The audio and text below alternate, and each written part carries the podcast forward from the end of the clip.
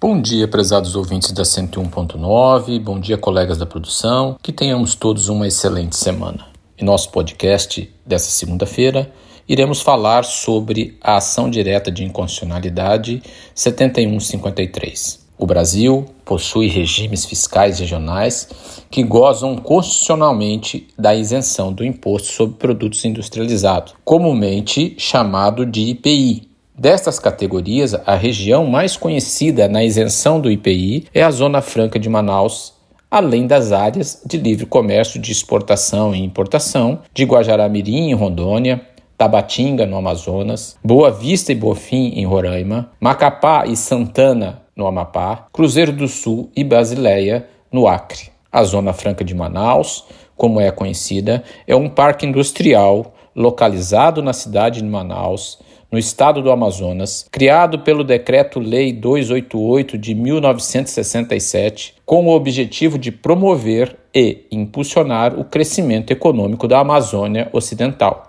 O polo industrial de Manaus é um dos mais modernos da América Latina, reunindo indústrias de ponta das áreas de eletroeletrônica, veículos de duas rodas, produtos ópticos, produtos de informática, indústria química e muitas outras. É um modelo de desenvolvimento econômico implantado pelo governo brasileiro, estando protegido pela Carta Magna de 88, na qual o legislador constituinte teve como objetivo principal promover a melhor integração produtiva e social dessa região, garantindo a soberania nacional sobre suas fronteiras e riquezas. A Zona Franca de Manaus, sem dúvida, leva à região norte do Brasil um desenvolvimento econômico aliado à proteção ambiental, proporcionando melhor qualidade de vida às populações que vivem naqueles estados.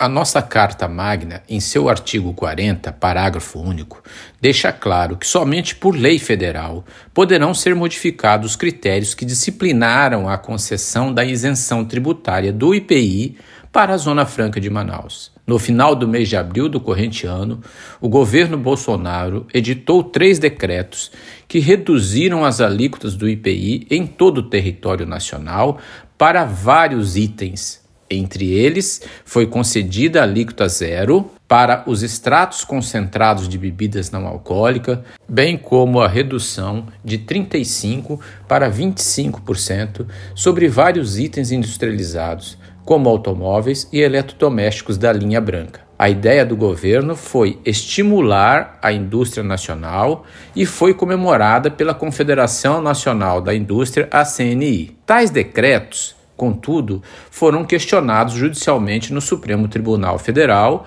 através da ADI número 7153, pelo Estado do Amazonas, pelo Partido Solidariedade e pelo Conselho Federal do AB. Todos alegaram a inconstitucionalidade desses atos pois essas reduções tributárias inviabilizariam a competitividade dos produtos industrializados no Amazonas, ficando a manutenção e a viabilidade da Zona Franca comprometida. Afinal, esvaziar a exclusividade tributária da Zona Franca de Manaus, permitindo que outras regiões já desenvolvidas possam gozar de benefícios semelhantes, é como anular a vontade do Constituinte de 1988,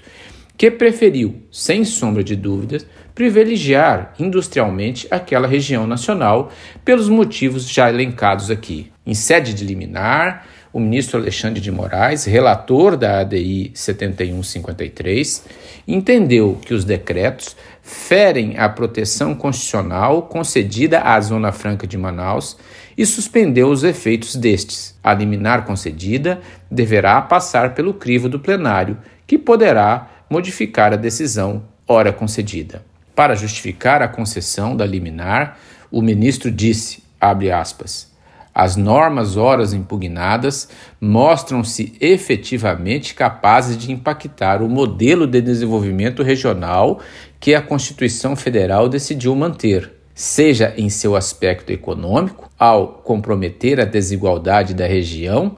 como forma de compensação pelos maiores custos decorrentes dos desafios enfrentados pela indústria local, afetando assim a competitividade do referido polo perante os demais centros industriais brasileiros, seja em seu aspecto social, ao debilitar diversas externalidades positivas relacionadas, entre outras, à geração de empregos, a renda e a preservação ambiental. Em seu voto, o ministro relator deixou claro